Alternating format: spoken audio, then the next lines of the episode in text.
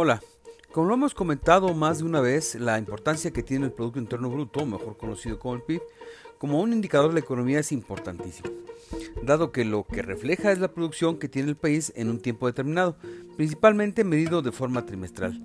Esta importancia radica en el sentido de que con la información obtenida se puede ir remediando cualquier alteración negativa en el mismo.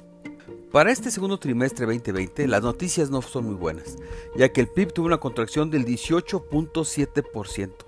Esta disminución en el indicador representa una caída más fuerte aún, casi lo doble, que las de 1995 con la crisis del error de diciembre, con una disminución del 8.6%, y la de 2009 con, la llamada crisis hipotecaria original en Estados Unidos, con una contracción del 7.7%.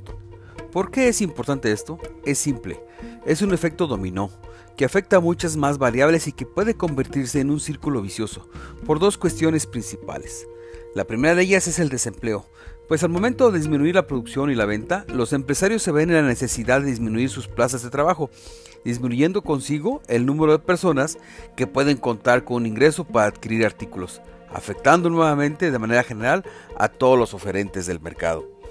La segunda es que la disminución de la producción genera escasez en la provisión de bienes y servicios, lo cual ejerce una presión importante para que los precios aumenten, lo que comúnmente conocemos como inflación, y que para contrarrestarla correctamente, entre las cosas que se tienen que hacer es subir la tasa de interés, lo cual, lo cual no conviene absolutamente a nadie. La única solución que se ve en el horizonte es que Estados Unidos empiece a producir en forma y nos solicite lo que normalmente nos pedía anteriormente. Pero es posible que esto no sea suficiente.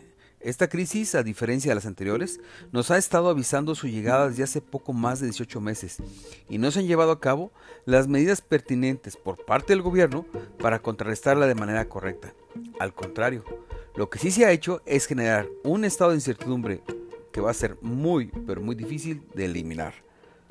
Les recuerdo mi cuenta de Twitter, arroba oliver-arroyo, y lo invito a que lea mi columna en www.globalmedia.mx.